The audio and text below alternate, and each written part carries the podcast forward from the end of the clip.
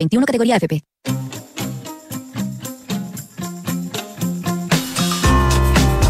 Duna presenta Terapia Chilensis con Arturo Fonten, María José Ochea y Andrés Benítez. Auspicio de Sonda, líder en transformación digital. Duna, sonidos de tu mundo. Muy buenas tardes, ¿cómo están ustedes? Bienvenidos a un nuevo capítulo de Terapia Chilensis en este día, lunes 29 de agosto, un lunes de descuento. Como pocos lunes hay. ¿ah? Andrés Benítez, Arturo Fonten, muy bienvenidos. Hola, ¿cómo Buenas están? tardes. No es, no es el último lunes, es el último lunes que vamos a hablar del plebiscito antes del plebiscito. Ya, pero antes de eso, yo les quiero decir algo. Ha ocurrido algo muy importante para este programa. Ay, Mucho más importante que el plebiscito. Ah. Andrés Benítez ha entrado por la puerta de este estudio con una cara luminosa, poca antes eh, veces vista. No, Ay, sí, por favor. porque eh, ha sido abuelo. Sí, Andrés Benítez. oye, Hoy ha sido no sé si- abuelo por primera vez. No sé si es un tema de interés de todos, pero para mí sí, y te lo agradezco. Pero voy a hacer una reflexión. Por eso eso es lo que yo Esta es escuchar. la única noticia buena que tiene que yo conozco de la vejez. Uno, yo no me he puesto ni más maduro, ni más reflexivo, ni menos frívolo, pero, ¿no es cierto? Uno no puede ser abuelo y joven. Bueno, puede, pero no, no Difícil. joven, joven, ¿no? Pero digamos que la vejez tiene como regalo, único regalo, porque uno escucha cosas tan malas de la vejez, te fijas, nadie quiere ser La indignidad, las humillaciones. Bueno, ser abuelo me ha hecho mucho sentido a ser viejo, así que se lo recomiendo. Qué maravilla, se lo felicitaciones. recomiendo. Aquí también, también abuelo Arturo. Sí, tengo una nieta, sí, Mira, qué bien. chiquitita. Pero vamos a lo que nos convoca. Yo, eh, por eso, dicho eso, yo no soy abuela, ¿eh? por si acaso, si alguien se está pasando ese rollo. Ya, dicho eso, felicitaciones, que eh, muy bonita reflexión a partir, Ya. de, a partir de esto. Y le voy a mandar un saludo a mi hija Francisca y a su marido Matías. Muy bien. Que están en Madrid por lo pronto, así que Además, dos votos menos, o más, no sé. Sí, no sé qué votos se pierden, pero, pero se pierden dos votos. Bueno, felicitaciones. Eh, ya, pues, vamos a lo que nos convoca. eh, el- eh, nos enfrentamos ya este domingo, por fin, por fin. Por fin, sí, es un Es poquito. ha sido muy largo, encuentro yo, ¿no? Porque es un plebiscito que anunciado, pero que tiene un. Es distinto a una campaña presidencial donde las campañas se activan dos o tres meses antes. Esto es como que hemos vivido el desarrollo de la Constitución, ¿no es cierto? Que ya lleva más de un año, desde que. Desde que empezó, ¿no?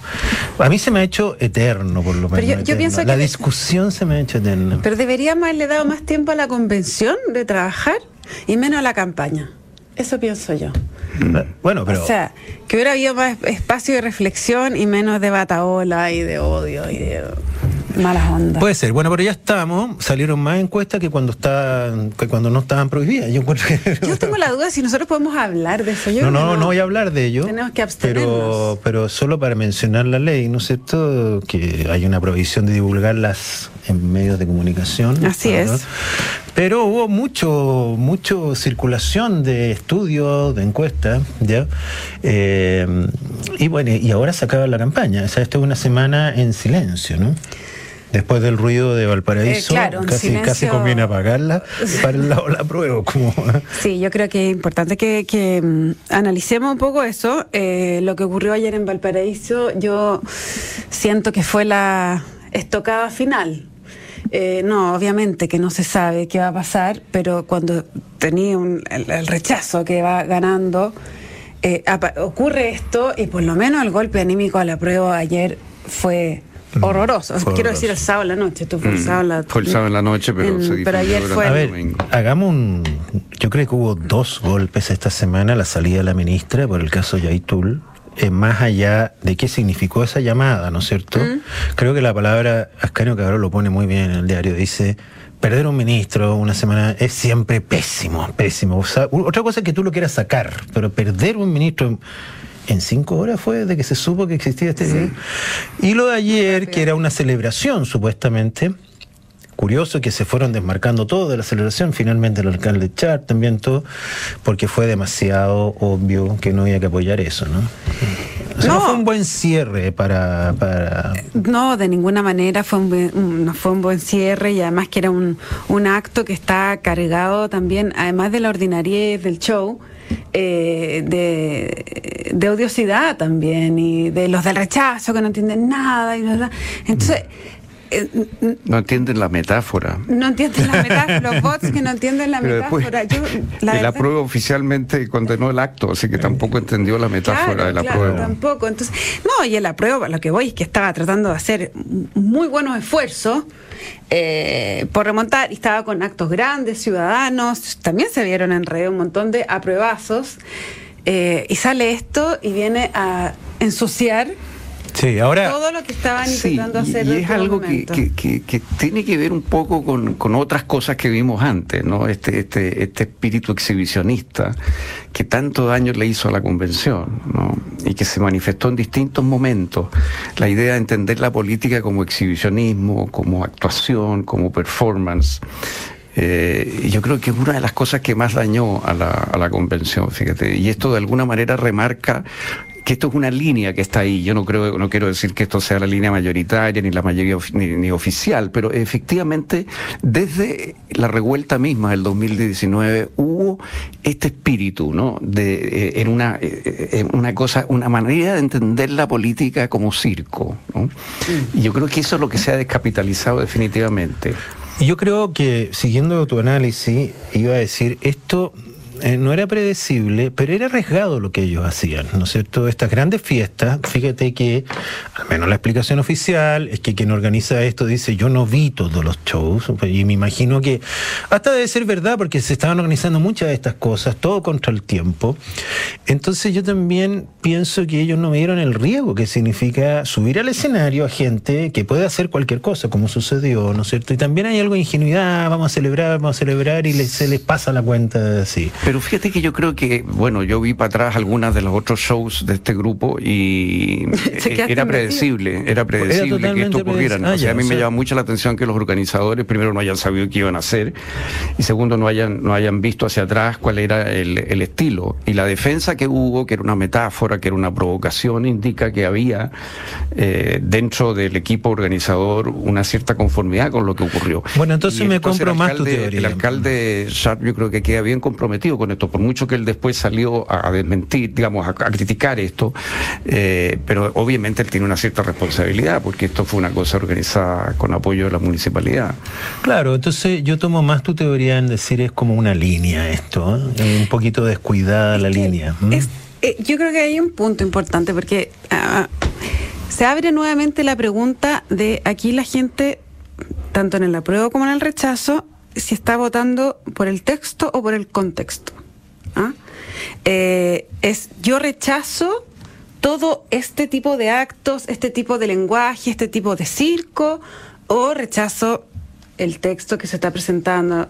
Yo apruebo, eh, apruebo el texto o estoy aprobando porque eh, la derecha no ha hecho los cambios constitucionales durante todas estas décadas, porque es la oportunidad que hay que hacer. O sea, es- la elección se, se baraja en dos líneas diferentes. Y yo creo que lo de ayer fue súper simbólico de eso. Sí, pero yo creo que toda elección democrática tiene esos dos elementos de alguna manera. Y al final, al final, yo creo que lo que prima eh, en una elección por un candidato presidencial, por ejemplo, o por un candidato parlamentario, es un juicio sobre el carácter de esa persona. Tú de alguna manera haces fe en que esa persona va a tener criterio y sensatez para gobernar, más allá de su programa. Por supuesto puede haber puntos del programa que para ti sean definitivamente un no. Yo no podría votar por esa persona porque piensa tal cosa. Pero dentro de una cierta gama de posibilidades importa mucho el carácter de las personas. Entonces, lo que está aquí en juego importa, porque indica algo, una cierta actitud vital, una cierta manera de entender la política. Ahora, el humor permite casi cualquier cosa, siempre que sea realmente divertido, siempre que sea realmente un acto de humor. Pero esto Ahora, no. esto no era, yo entiendo que no era un, Esto, una esto era creación una de cosa, humor, era una cosa era como... una provocación burda, chabacana, eh, Bueno, pero como, desfachatada. Tardía, porque como le- tú bien dijiste, perdón, José. Sí. No, no, no, aquí leí un tuit que era como, esto trataran de imitar a Lemebel 40 años después. Que, que Pero Lemebel tenía mucho más ingenio, mucho más gracia. Ah, era una cosa artística. por algo recordamos a Lemebel. Esto era, una, esto era una ordinaria en cualquier parte que... Por, o sea, una cosa chabacana. no, tenía, no tenía más no tenía ninguna gracia. Entonces, es como el tipo que tira una talla y en realidad le resulta simplemente una pesadez, te fijas. Una talla puede ser divertida, eh, eh, pero tiene que ser divertida para que valga como talla. Si no, es simplemente una, una pesadez. Pero por eso me quedo con lo que tú planteabas, de que esto tiene mucho que ver con algunas situaciones que sucedieron en la propia convención que fueron bastante chabacanas, algunas, ¿no es cierto? Sí. Y, y entonces como un continuo, ¿te fijas? No, era como esperable, es como un reflejo de eso. Ahora, tú hablas del contexto y del texto, yo creo que es difícil separarlos ahora, pero si uno pudiera, el contexto fue pésimo. Y yo creo que no hay ni una voz que esté disidente de eso. Nadie defiende el actuar de la convención. ¿no? Ellos dicen, no, se les pasó la mano. Incluso los más indulgentes dicen, bueno, no estuvo muy bien. ¿no? Una mirada crítica dice que estuvo mal. ¿no? Pero el texto también tiene ciertos problemas. O sea, lo que, y, es difícil haber aprobado un texto bueno o perfecto en ese contexto, porque se unen las dos cosas. Ahora, ¿cuál es el carácter de esto? Porque no estamos hablando de una persona, pero sí el carácter de estas personas. Ahora, yo no voy a hoy día referirme un poquito a Escaño Cabal. anda, anda No, porque él habla de eh, el día 5, ¿no es cierto?, este próximo lunes que nos vamos a juntar acá. después que vamos a estar aquí haciendo análisis. Y él eh, le daba mucha mucho importancia al carácter del nuevo gobierno que va a aparecer el día 5, ¿no es cierto? Porque estamos en un nuevo, es un, nuevo periodo, ¿no? Y él planteaba de que tiene que ser un gobierno de unidad, que es la única escapatoria que, que tendría este gobierno y que suena 2 más 2, 4, pero también advierte, y a mí me parece, de que llegan bastante dañados, dañados a ese, porque el presidente y su gobierno han sido bastante explícitos en un apoyo es una campaña. una campaña, ha sido grande, ha sido como el jefe de campaña, el presidente. Llegan dañados por una serie de errores estratégicos, ¿no es cierto?, con un gobierno dañado. Entonces, esta cosa que se dice, no, Boris puede ser el gran articulador de lo que viene, pero no es un paso fácil, eso es lo que digo yo, no es, no, es dos más dos, no es decir ahora yo voy a articular Ah, no, claro, me cambio de ropa y salgo a hacer el guaripola del... no, no va a ser fácil, pero yo creo que él sí tiene la capacidad de de, de hacerlo, ¿ah? pero obviamente sin, con, con, todo arrastrando un lastre terrible y, eh, y, yo creo que lo primero que va a tener que enfrentar es el cambio de gabinete. Que lo ha postergado, porque fíjate que está claro que lo va a hacer. Me imagino que a la ministra no la han reemplazado, ¿no? No. muy perdido yo, pero y no la, la subsecretaria, entiendo que la subsecretaria. Entonces, está claro que esto es una decisión que involucra porque cambiar una ministra no cuesta nada, no hay que ni siquiera congregar a los ministros, es una firma. Me imagino que lo que está pensando es hacer un cambio de gabinete. Por supuesto. No sé, y eso habla de casi lo que se está previendo como resultado, o por lo menos esperar, porque si es rechazo, él tiene que hacer un cambio profundo en el gabinete es lo que uno esperaría para lograr esto del nuevo gobierno. Por ejemplo, la figura de Giorgio Jackson en este nuevo gobierno no puede ser tan fundamental, porque Giorgio Jackson representa la confrontación, la, ¿no es cierto?, poca flexibilidad. Si él quiere abrirse a un gobierno de unidad, si él quiere pasar a algo distinto, tiene que poner otra cara ahí, una cara más amable. Bueno, yo creo que eso casi en cualquier caso, incluso si ganara el apruebo, yo creo que va a ser necesario un gabinete que le permita al presidente tener una buena relación con el Parlamento y con el grupo, digamos, del socialismo democrático. O sea, yo creo que ese grupo pasa a tener un papel muy importante para configurar los acuerdos que se necesitarían para implementar las leyes y las reformas constitucionales que se han planteado. Y si gana el rechazo, bueno, ¿para qué decir? Lo mismo y más. Eh, Ahora, a mí me parece, tú dijiste una cosa el, lunes pasado que a mí me quedó dando vuelta y me pareció muy, muy correcta y es que, muy certera, es que... Anoten eso. Qué suerte Arturo que se acuerda de algo del lunes pasado. Yo de verdad que, de ayer no, ya no me acuerdo nada de ayer. No, no, dijiste que en parte el presidente se había jugado como jefe de campaña, como lo está haciendo, de tal manera que si gana el rechazo, no le pueda a su sector criticar. criticar o culpar por el triunfo del rechazo. De alguna manera él queda legitimado completamente como un partidario de la prueba y eso le da una cierta posibilidad luego de girar contando con ese apoyo. Ah, bueno, ahora tengo que moverme porque la situación no se dio, pero yo hice todo lo posible para que la situación fuera otra. Porque la gran dificultad que tiene ese acuerdo que debe venir es qué pasa con el Partido Comunista y con el Frente Amplio y qué pasa con la posibilidad de que aparezca en medio de la inflación que tenemos, en medio de la delincuencia que tenemos, eh, un marzo-abril muy chúcaro, ¿no? Eh, con gente que empieza a salir a la calle, que sé, o sea, yo, yo veo el gobierno con ¿Por qué distinto- marzo-abril? complicado. ¿Mm? ¿Por qué marzo, abril? Bueno, porque en marzo, abril se te vienen todos los pagos, todas las Ah, pero cuentas. por un tema- y con, ya, pero y con no. la inflación que tenemos, te fijas. Podría ser antes. O sea, lo que voy es que. Podría ser octubre. antes, podría ser un octubrazo. No, no creo. Bueno, eh, pero, pero hay gente que está preocupada, eh, mucha gente ha comentado, no me han preguntado porque yo no sé la respuesta, siempre me han comentado, ¿qué va a pasar el día 5 o el día 4, más bien, si gana el rechazo, en cualquier opción, ¿no? Y mm, no sé si lo comenté acá, pero alguien dijo el otro día que no estaba preocupado porque la fuerza de la democracia es muy grande. O sea, cuando la democracia se impone, ¿no es cierto? Y cuando no hubo un empate, por supuesto, que ahí queda una confusión, como que se apaciguaran los ánimos, como que uno, obviamente siempre van a haber unos loquitos dando vueltas, ¿no es cierto? Que están en todas partes. De hecho, el viernes me tocó ir al centro y no pude llegar porque estaba cortado. Parece que hubo uno. No sé si todos los viernes, pero este viernes ya no te dejaban pasar por ninguna parte. Pero siempre va a haber gente. Pero yo no estoy tan preocupado el día sí, del día 4 posterior al resultado. No me imagino, hay gente que se imagina los metros quemados, yo no, no me estoy imaginando nada de eso.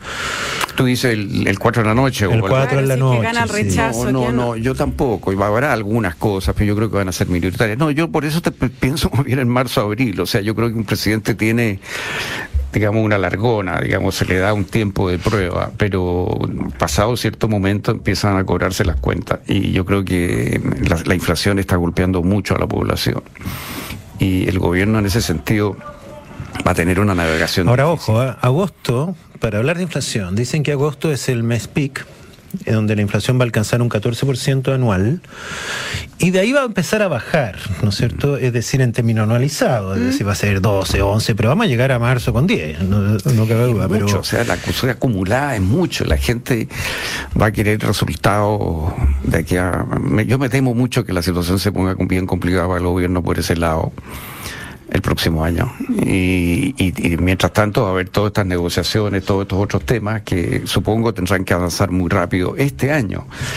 ¿No? Si se gana el rechazo, que parece lo más probable, eh, bueno, es necesario fijar un itinerario y fijar el mecanismo, por supuesto, este año, rápidamente. Sí, sin duda. Y yo creo que el gobierno va a estar en eso. Y yo creo que Ahora el Boric va a apuro- eso.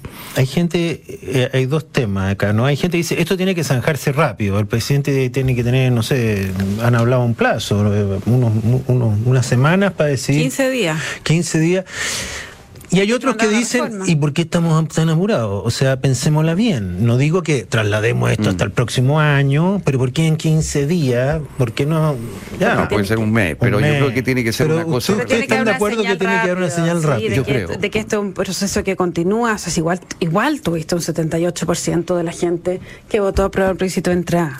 No, postergarla y eh, congelar o postergar la, la discusión es dar la razón también a, a quienes piensan que hay un sector importante que no está dispuesto a avanzar y Sí. que quiere bloquear todo tipo de cambios. Claro, quiere quedarse con el Y quedarse como, como están. Bueno, Siempre claro, puede dar importante susto, pero también hay que tener presente que no podemos fallar dos veces. O sea, No, que no, aquí, por mucho que se diga va a venir una nueva convención, hay que ver las reglas de la Sí, convención. yo creo que súper clave, clave en eso va, va a ser eh, el- la forma en que se elige una nueva convención. Bueno, esa va a ser la gran Esa es la gran diferencia y aquí, bueno, al parecer está, al menos en, en la clase política, eh, está bastante, hay bastante consenso en, en que no hay lista independiente. Claro, vamos a ver. qué Ahora, es bien poco presentable hacia afuera es bien eh, políticamente incorrecto. Eso es lo que voy, hay que ver quiénes van a ser los primeros que van a salir mm. al frente a decir, me refiero desde la izquierda, a decir eh, que, no haya listas de independientes y también eh, a moderar un poco la cantidad de, escaños reservados al interior de la convención. Sí, yo creo que en esa en eso va a importar mucho la, diferencia. O sea, si gana el rechazo, no sé, la, última pulso ciudadano que se publicó en el votante probable daba siete puntos. Es un dato publicado. Es daba como 10 puntos. Es una diferencia muy amplia. Si es una diferencia amplia, a mí me parece que eh, la convención queda golpeada y por consiguiente queda golpeado la idea de darle de nuevo espacio a las organizaciones independientes. Si el resultado es muy estrecho, va a haber más, más, presión. Ahora, todo esto es cómo. Yo creo que van a haber independientes, pero estará eh, la diferencia. Ahí se han hablado de listas nacionales, de que están incorporados. pero, pero, hay que ser valiente en esto y reconocer dos cosas. Uno, que la forma como se eligieron independientes fue mala. y que estos independientes, más que independientes, eran voceros de una causa, ¿no es cierto? Y eso generó mucha. Y en eso deberíamos estar de acuerdo. Y si no le gusta a la gente, no le gusta a los independientes, ¿no es cierto? Y lo segundo, que hay un tema con la representación indígena también, que se debe corregir ¿no es cierto? No sé, tendrán que moderarse los escaños reservados. Entiendo que si hay acuerdo sobre la paridad, que sea hombre, mitad hombre, mitad mujer. Eso es lo probable que. Pero como dice la José, tiene razón. Aquí hay cosas políticamente incorrectas que va a ser, pero que si no se hacen, vamos a volver a lo mismo. ¿Mm? ¿Te fijas? O sea, aquí el primer acto quizás del presidente Boric, si quiere, es que se va a tener que plantar con la verdad. Va a tener que decir, oye, mire, aquí hay que corregir ciertas cosas. no podemos tener la misma convención. No, yo creo que en eso. No, por eso eh, en eso él ha mostrado capacidad de, decir. Creo que hasta dijo algo así, que, que había que corregir. No, yo, creo que si la distancia. Es más bien el, bloque, son los de que vienen de abajo. Sí, la verdad es, que uno no puede. Porque al final del día uno no puede gobernar sin su bloque. ¿Me entiende? O sea, uno no puede decirle ahora usted sea el presidente de todos los otros él tiene que conseguir el apoyo al menos de la revolución de, y ahí también es clave. Frente Amplio, ¿no es cierto? El Frente Amplio es su casa. Los comunistas él podría dejarlo a un lado, podría y ganar por el centro, ¿no es cierto? Podría quebrar con los comunistas. Yo creo que los comunistas son más inteligentes que ellos. Los comunistas van a ir en cualquier parada que haya. Yo creo que van a tener flexibilidad en el eh, si es que ven la presión fuerte, al final van a subirse al acuerdo. Pero si están en, ellos son de una disciplina muy muy importante, ¿no? Entonces, de alguna manera estar en el gobierno les significa a ellos eh, una un privilegio que no habían tenido hace mucho tiempo. Entonces, su, su, visión es de largo plazo. Sí, es de largo plazo. No habían tenido nunca, pues eso es nuevo. Es nuevo, pues han, estado parcialmente en algunos gobiernos, pero no... y tampoco le conviene, yo creo, al Partido Comunista eh, incentivar estas organizaciones sociales que empiezan a competir por, por el flanco izquierdo, digamos, ¿no? Eh, entonces, ellos son un partido político, ellos debieran tender, mirando a largo plazo y pensando en nuevas normas, no en lo que era la convención ya elegida, apuntar a algo que, le dé a los partidos el rol que efectivamente tienen en la democracia. Para ser justo también fue Telier el que el que casi desestabiliza el acuerdo del ah, apruebo para cambiar la constitución, ¿no es cierto? O sea, él fue el que se mandó un numerito en la... Es que él ha jugado un juego bien interesante, eh, para lo comunista que ha, ha jugado la ambigüedad máxima porque dice, por supuesto, nosotros firmaremos este acuerdo, no sé qué, se presenta el acuerdo, lo está, lo está firmando y dice, pero esta cuestión tiene que estar de acuerdo al pueblo, porque si no está de acuerdo al pueblo. Entonces, va y viene con una facilidad y como y tiene una cosa como olímpica, ¿no? Sí, pero además de eso que es su, su personalidad, digamos, yo creo que hay en los comunistas desde siempre esta preocupación por el flanco izquierdo, claro. por la calle, por el grupo, por, por, ser, por los anarquistas. Esto es una cosa que ya estaba en Lenin, digamos, siempre la preocupación por lo que Lenin llama la enfermedad infantil del, del del izquierdismo, ¿no? del comunismo, qué sé yo, en fin, eh, la idea de, que los desborden desde la izquierda es algo que les preocupa mucho. Entonces siempre hacen un juego hacia los dos pero fíjate que, antes de sacar el programa, eh, yo esta es una impresión muy personal, por supuesto, pero yo creo que el, el, día lunes 5 va a ser un país mejor, en cualquier sentido, porque primero se acabar esta incertidumbre de que para dónde vamos. Segundo, gane la prueba o gane el rechazo, va a, va a haber que negociar más. ¿no es cierto? Porque lo que queda claro es que esta constitución, como se hizo, fue sin negociación y va a requerir negociación. Y, y yo tengo la impresión de que se va a cerrar un capítulo, se puede cerrar por el rechazo, por el apruebo pero debiéramos pasar algo un poquito más consensuado, ¿no? Mm. Debiéramos, habría... como que, a pesar de la polarización de la campaña que estamos viendo, claro, en la superficie, en las líneas, digamos, en la hay Yo creo que gente está un poco cansada. que hablan de una convergencia. Bueno, lo necesita la prueba, creo yo. A ver, partamos por el rechazo. Si gana el rechazo, ¿no es cierto? Se pareciera que tiene que haber un gran acuerdo, porque nadie tiene una fuerza para imponer nada, ¿no es cierto? Y ahí la derecha yo creo que se debe ser lo suficientemente inteligente para entender que no ha ganado nada todavía, evita una derrota. Eh, y en ese sentido, sentirse ganadores, vamos a tener otra revuelta muy luego, ¿no? Pero, pero si gana el apruebo, yo creo que ahí hay un pequeño riesgo que el gobierno se vuelva muy soberbio, pero no creo, no creo porque ellos están están comprometidos con algunos cambios. Yo creo que el papel que jugó ahí el socialismo democrático fue fundamental. Y, tengo la impresión de que eh, justamente para eso, para que haya un, un, país más consensuado y menos se vuelva a la política y no a la pasada de máquina. Exacto. Eh, mm, Eso es una buena expresión. El, el, rol que va a cumplir el socialismo democrático es fundamental y, eh, bueno, por eso también no se ha reemplazado a Janet Vega, entiendo, porque los equilibrios y la conformación con que quede la moneda el día después, me refiero al próximo cambio de gabinete, o sea, si, si, si el socialismo democrático está en el corazón de la moneda, comité político, ya tiene Hacienda y todo, pero está ahí, es una señal muy importante de las formas en que el, gobierno del presidente Boric quiere avanzar. Ahora, si esto, gran parte, la, si hay una derrota y del y, y, gran parte es por la forma, a mí me encanta. Pero quiere decir que este país, pese a lo dividido, pese a lo fragmentado, pese a los problemas que hay, no está dispuesto a aceptar lo que se vivió en la convención como forma, digo. Mm. Y eso me parece un acto de cultura importante, ¿o no? Porque esa forma nadie, no es buena, no es buena para la democracia. Así es. Arturo Fonten, Andrés Benítez. Muy interesante esta conversación de terapia en este día lunes. el lunes próximo tendremos excusa yo para llegar acá. Oye, sí. ¿Sí o no? Sí, y quiero verte a... Eh, Tan radiante como hoy. Que el, lunes, próximo, de todas maneras, íbamos a estar mejor, dijiste. Sí, es verdad. Gana el apruebo o gana el rechazo. Por lo tanto, ya yo razón. no voy a recoger los pedazos de nadie. Quiero todo el mundo derechito entrando por este estudio. Pase lo yo que te voy a decir una cosa. Ninguna elección me ha dejado. Me, me, me, afecta tanto. Me no, ha votado. porque tampoco es para tanto. yo te he visto bastante entusiasmado en esta. ¿Qué quieres que te diga? No, pero, pero uno no puede quedar votado por una elección si los países tienen resiliencia, los países salen. Bueno, miremos a Argentina. Bueno, en fin.